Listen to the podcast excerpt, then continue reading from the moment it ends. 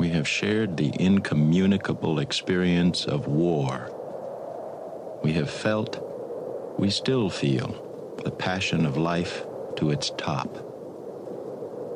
In our youths, our hearts were touched with fire. Oliver Wendell Holmes. The people of this nation have spoken. They've delivered us a clear victory. We've won with the most votes ever cast on presidential ticket in the history of the nation. He is President-elect Joseph Robinette Biden. If you count the legal votes, I easily win. If you count the illegal votes, they can try to steal the election from us.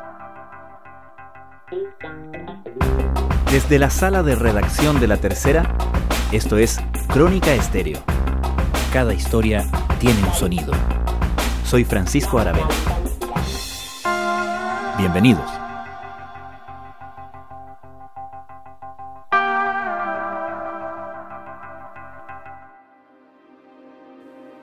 El sábado, después de días de conteos de votos recibidos por correo en varios estados clave, el candidato demócrata Joe Biden fue declarado ganador en las elecciones presidenciales en Estados Unidos. Former Vice President Joe Biden will win Pennsylvania and Nevada, putting him over the 270 electoral votes he needs to become the 46th President of the United States. El presidente Donald Trump y su campaña han desconocido los resultados, acusando fraude y anunciando recursos legales que serían interpuestos hoy lunes. Aunque varios republicanos se han distanciado o derechamente rebatido al presidente, muchos otros se han plegado a sus reclamos o han guardado silencio. No es fácil para los republicanos librarse de Donald Trump y ni siquiera está claro que quieran hacerlo. El presidente, mal que mal, es una fuerza política enorme que logró más de 70 millones de votos y que presumiblemente ayudó a muchos parlamentarios a ser reelegidos. Al menos hasta lo que sabemos hoy, los republicanos seguirán estando en control del Senado. Tampoco será fácil para los demócratas, ni para los estadounidenses, ni para el mundo, dejar atrás a Donald Trump. Parece claro que él no optará por el camino de la jubilación y que continuará siendo una fuerza política muy poderosa. Incluso podría repostularse a la presidencia el año 2024. La era Trump no se ha terminado.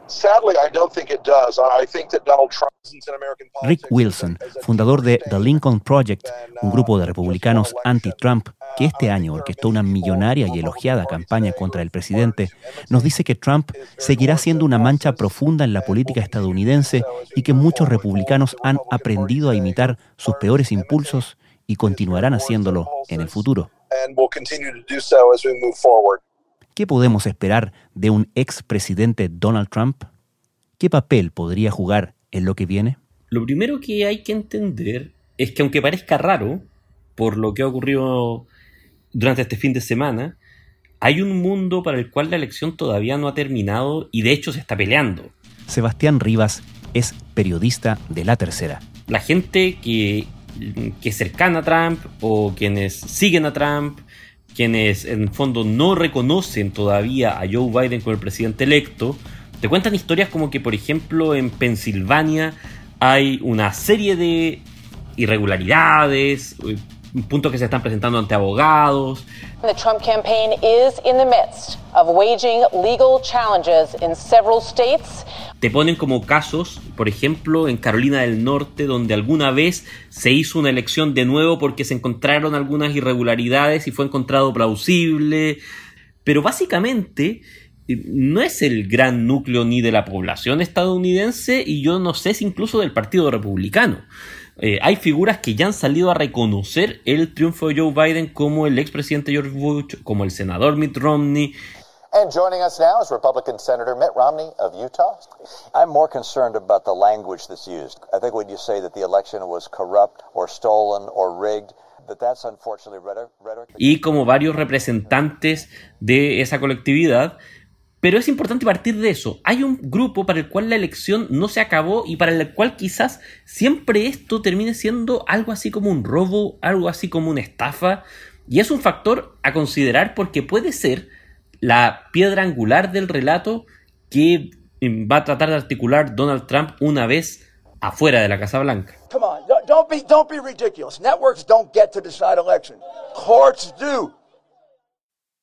Políticamente, Donald Trump mostró que tiene un arrastre gigantesco y que por lo tanto dentro del propio Partido Republicano puede tener un poder tremendo, aún desde fuera, ¿no?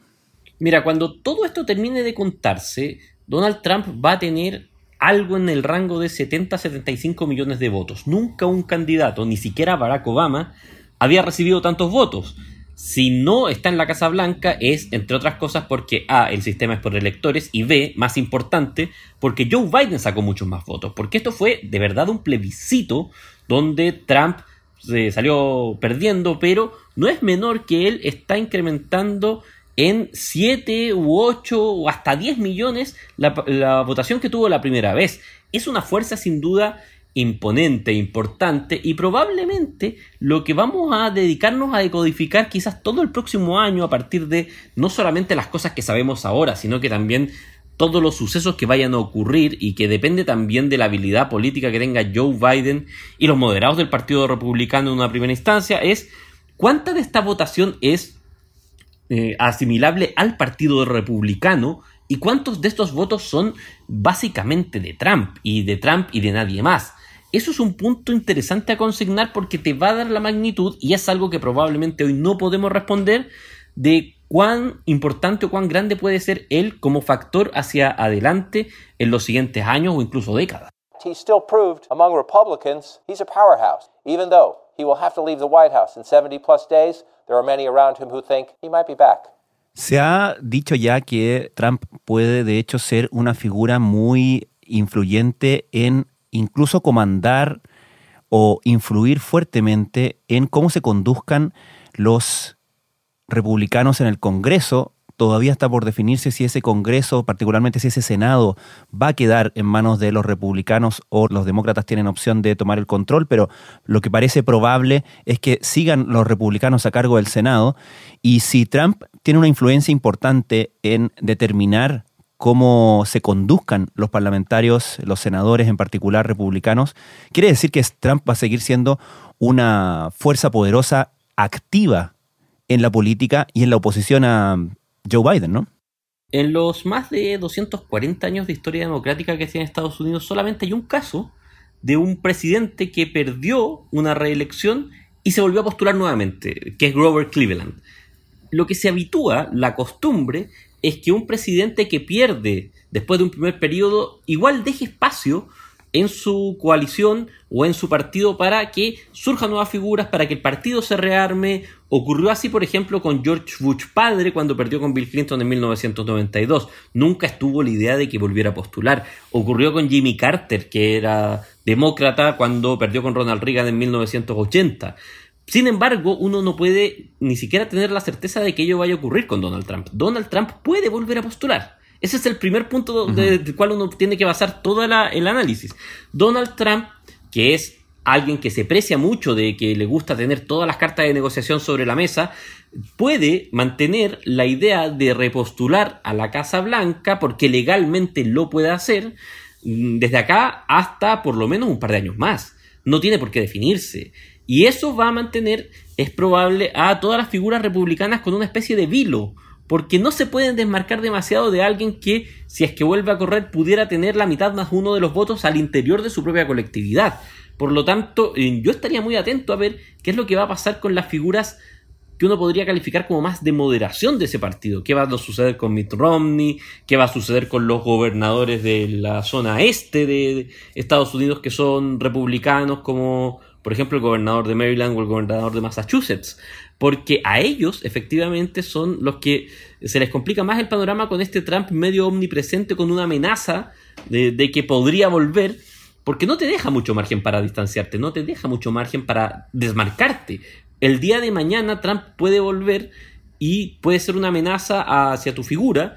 Pues, de hecho, durante los años de presidencia, Trump ha mostrado que es implacable con los republicanos que se alejan de él. Ha levantado eh, ha incentivado que se levante competencia interna, mm, habitualmente los ha criticado de manera muy dura, entonces eso también, digamos, es uno de los factores a mirar. ¿Hasta qué punto y quiénes son los que se desmarcan, asumiendo que el costo todavía puede ser muy alto porque no vas a tener un expresidente, pero vas a tener una figura política de primer nivel que puede estarte complicando la vida durante un buen tiempo?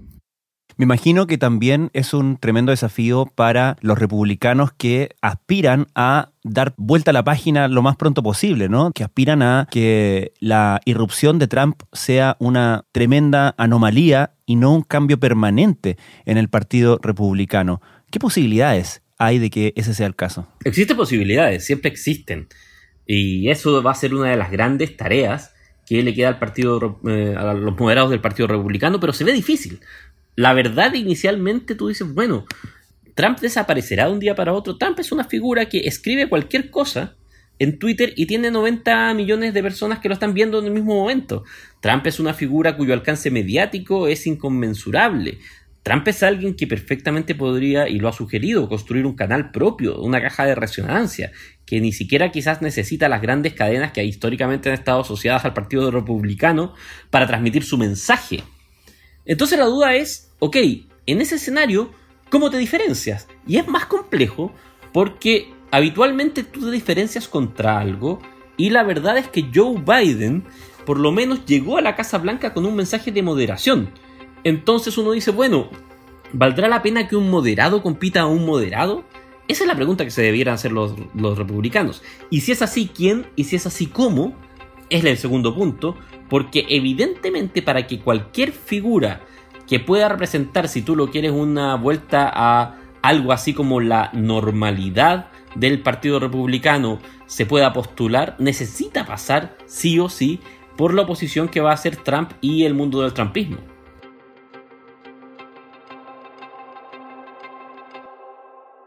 We're losing too many elections. We're writing off too many people. Normalmente se decía que la mayor amenaza en el futuro, en el mediano plazo, contra el Partido Republicano eran los cambios demográficos, que a medida que minorías como los hispanos, los inmigrantes en general, fueran creciendo, el Partido Republicano iba a tener más problema en ser electo porque son minorías que tradicionalmente no los apoyan y no están en conexión con el discurso republicano. Pero da la impresión de que Trump un poco cambió o por lo menos congeló esos temores, ¿no? Mira, no lo sabemos. La verdad es que mm, tú te encuentras con cifras sorprendentes, pero que son difíciles de analizar en la perspectiva de un, periodo político tan extraño. Por ejemplo, en todas las encuestas que se han hecho a boca de urna, en general aparece que Trump ganó algo de terreno con los latinos, pese a que sigue siendo ganado por amplísimo margen por los demócratas, e incluso ganó un, algún porcentaje eh, en, la, en, que son afroamericanos, pese a que los demócratas ganaron ese grupo por un margen casi de más del 80%. Eh, y eso puede llamar a algunas conclusiones que pueden ser correctas o equivocadas, pero también no hay que olvidar que esos grupos ya vienen movilizados desde la votación de Trump, desde la anterior elección, que esos grupos fueron justamente los que eh, se virtieron en la primera elección más contra Trump y que de todas maneras lo más probable es que cuando veamos los números esos grupos hayan salido a votar como nunca antes en la historia. Entonces tú dices, bueno, eh, ¿cuánto de patrón podemos leer acá? Y es complicado. Sí, digamos, había cierta sorpresa en los demócratas, sobre todo por un bastión, que son los latinos. Los latinos esperaba que mostraran mucho más apoyo a Joe Biden y que incluso fueran claves para dar vuelta a estados como Florida y Texas y eso finalmente no ocurrió o no ocurrió en la magnitud que se esperaba. Entonces quizás ahí hay una búsqueda de decir, bueno, ¿y qué está pasando acá? Y una esperanza por el otro lado para el Partido Republicano de que estos grupos, que se supone que debieran ser el bastión demócrata hacia el futuro, eh, quizás no están tan 100% cerrados como uno podría haber supuesto desde un primer punto. Ahora, de nuevo, son preguntas que no puedes responder eh, eh, a ciencias completamente ciertas sin decir o sin reconocer el fenómeno especial que ha sido Donald Trump y sus políticas y su discurso y sus y su digamos y su enfoque en tratar de apuntar hacia un público quizás mucho más por decirlo así de clase baja. Porque al final cuando tú empiezas a analizar lo único que tú te das cuenta que se movió dramáticamente entre una elección, la de Hillary Clinton, y otra elección, la de Joe Biden, fueron las zonas que son más de clase media alta y con mayor educación. Sí, en ese sentido se ha planteado incluso que la verdadera división está no en esas nuevas demografías, sino más bien en la división clase trabajadora, clase media alta, ¿no? Dado que Donald Trump tiene un arrastre particularmente importante con los trabajadores blancos sin educación superior. Francisco, habían mapas en los últimos días que mostraban la evolución, por ejemplo, que había tenido las votaciones en zonas como Wisconsin, que Wisconsin es un clásico estado del el medio oeste estadounidense que ha estado muy apretado en las últimas elecciones y lo que tú veías es que si bien la diferencia siempre es de uno o dos puntos, la forma en que ciertas zonas han votado han cambiado completamente. Los demócratas están muchísimo más asentados en las ciudades y en las zonas que se denominan los suburbios, es decir, aquellas zonas que están afuera de las ciudades y que en Estados Unidos son sinónimos de familias de clase media que pueden, que tienen cierto poder adquisitivo, que tienen un automóvil, que tienen también una casa con cierta amplitud, que optan por vivir en los entornos de ciudades. Bueno, ese grupo eh, en general en Estados Unidos está dramáticamente eh, corriendo hacia los demócratas. Lo ves, por ejemplo, en circunstancias como la de Omaha, que es una ciudad de Nebraska que eh, tiene la particularidad de que ese estado elige no solamente los eh, electores a nivel estatal, sino que también a nivel de distrito. Un distrito es básicamente la zona de Omaha, y en ese lugar, eh, en un estado que es profundamente republicano, Joe Biden sacó casi 8 puntos de diferencia. Entonces, ahí hay un desafío porque ese grupo efectivamente fue el grupo que se cansó de Donald Trump, pero es un grupo mayoritariamente moderado en lo político. Eh, y ahí tú tienes una pelea de discursos que apunta a que em, el Partido Demócrata, sobre todo, mm, tiene una pelea interna, una pugna interna sobre si el futuro se construye apelando a los moderados, que si tú quieres, eh, quizás hoy día fueron base del triunfo de Biden o del giro en algunas zonas, o más bien tratando de hacer una reapelación a las clases obreras y a los sectores más progresistas, que son aquellos que van a votar siempre en mayor margen, pero que no necesariamente van a tener un cambio, no necesariamente son los que te van a dar la elección final, no necesariamente, por mucho que seas mayoría, son los que te van a permitir superar, por decirlo así, el 50% para ganar, sobre todo en los estados que eh, se pelean elecciones considerando este sistema de Estados Unidos en que cada estado corre una elección diferente. Sebastián Rivas, muchas gracias. Muchas gracias a ti. Estás escuchando Crónica Estéreo. Cada historia tiene un sonido.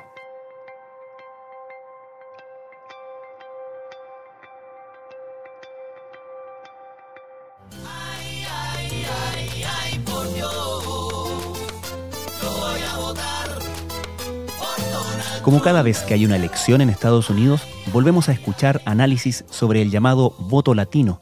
En este caso, ha llamado la atención que Donald Trump mejorara su rendimiento entre los hispanos de diferentes estados clave. En Florida, por ejemplo, donde en 2016 había logrado un 35% de ese grupo, ahora conquistó el 50%. Nacionalmente, según las encuestas a boca de urna, Trump mejoró su rendimiento en cuatro puntos, de un 28% a un 32%. ¿Cómo entender el voto latino por Trump?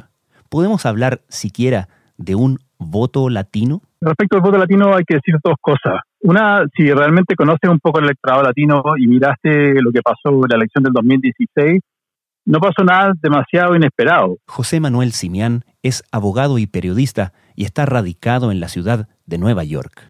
O sea, siempre está la, ilusión de, del voto latino en Florida, pero si escarbas un poquito, sabes que, que los cubanos americanos, que son una presencia en Florida y solo en Florida, son muy importantes y realmente suelen votar por republicanos y, son, han sido pro Trump desde 2016. Viven, viven los cubanos americanos, siguen alineados un poco una lógica de la, de la Guerra Fría. Eso por un lado. Pero por otro lado, esto siempre eh, levanta la, la, inutilidad del concepto de latino, de que sigamos hablando del voto latino y que en verdad en Estados Unidos hayan decenas de millones de latinos, eh, cerca del 20% de la población, y que no tengamos mucho que ver unos con otros. O sea, no puedes comparar y meter en el mismo saco, como decía, a los cubanos americanos de la Florida con eh, no sé, mexicano-americanos que están de quinta generación en el suroeste o en, California. O sea, no tienen absolutamente nada que ver, no tienen interés en común y y más allá de la política, o sea, esta idea, esta, el, otro día alguien publicó un, artículo sobre esto en New York Times, Diego Fonseca, eh, reiterando este concepto de la, política mariachi, la idea, la idea de que, de que por tener apellido latino y tener ascendencia latinoamericana, te van a hacer votar por ellos por, decirte un par de palabras en español o, hacerte un evento con, una banda de mariachi. Esto es ridículo y por supuesto va mucho más allá de la política. Yo creo que es un buen momento y, y han habido esta semana varias columnas volviendo a, levantar esta idea, este concepto de que cuestionemos este concepto de lo que es ser latino en Estados Unidos de una buena vez. Eh, y va más allá de la política, por supuesto, es un concepto que es levantado por el, por censo, pero también por el marketing, la publicidad y la, la industria musical, desde luego pero es una noción demasiado ambigua y, la idea de seguir pensando que los latinos, comillas, somos una, una, demografía monolítica es una estupidez. O sea, hay muchos mundos latinos, si que queremos hablar así, pero, pero tenemos que pensar otras etiquetas, pensar, medir mejor la asimilación, si se quiere, al, al, mundo estadounidense mainstream y el mundo estadounidense blanco de, ciertos grupos de latinos. Pero yo creo que, más y más queda claro que, no tiene demasiado sentido eh, ponerle tanto esfuerzo a, capturar el voto latino como un bloque. Mejor capturar a esas personas, entenderlas, pero hay que tiene que ser mucho más granular y, pensar en cuáles son sus intereses particulares y en particular dentro de ese Estado. O sea, está bueno también de pensar que, los latinos van a votar de una cierta forma porque el candidato sea pro inmigrante. Voy a hacer una cosa nueva para mí esta noche. Um, yo voy a tratar de hacerlo en español esta noche. Finalmente, José, ¿Qué conclusiones o qué datos te ha llamado más la atención de lo que hemos aprendido a partir del resultado de las elecciones? Bueno, una que queda claro que, a pesar de que, ganó Biden, como anticipaban las encuestas, el resultado es bastante distinto del esperado. Eso es una cosa. Y no se produjo de la misma forma que se esperaba ni con la rapidez que se esperaba. Y eso en parte demuestra que, las encuestas no hay, hay, algo que no están midiendo y no solo respecto de Trump, sino en otros fenómenos de la realidad. Y ese va a ser un tema que se va a quedar planteado por mucho tiempo. Pero lo otro, un poco más como macrovisión, cuando miras lo dividido que está Estados Unidos, y pese que igual Biden, podemos decir que sacó una mayoría histórica respecto en el voto popular respecto de, Trump y que sacó más votos que ningún otro presidente electo en la historia de Estados Unidos, bla, bla, bla, el, el país sigue siendo dividido casi por la mitad, en el fondo. For all the talk of wanting to bring the country together, uh, this election resulted in more polarization in a lot of states. Y, y de alguna manera, yo te lo he dicho en otras ocasiones, uno, si uno conoce Estados Unidos, el Estados Unidos profundo, conoce el sur, conoce un poco también la gente del, medio oeste, conoce eh, Estados Unidos en muchos países, y es muy complejo, pero desde otra perspectiva es un país que de alguna manera nunca ha superado la guerra civil.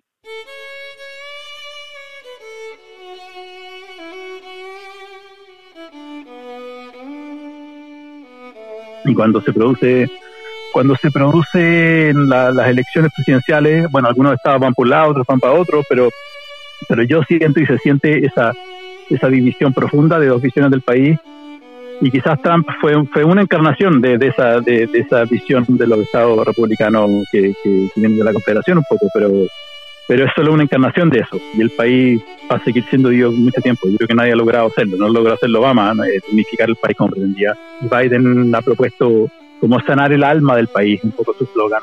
Yo creo que puede tener algún éxito en eso, pero, pero esta división profunda de dos, visiones enfrentadas y polares no, nos sigue quedando claro que, que, que está vigente. Let's give each other a chance. It's time to put away the harsh rhetoric, see each other again. listen to each other again. José Manuel Simián, muchas gracias. Gracias a ti.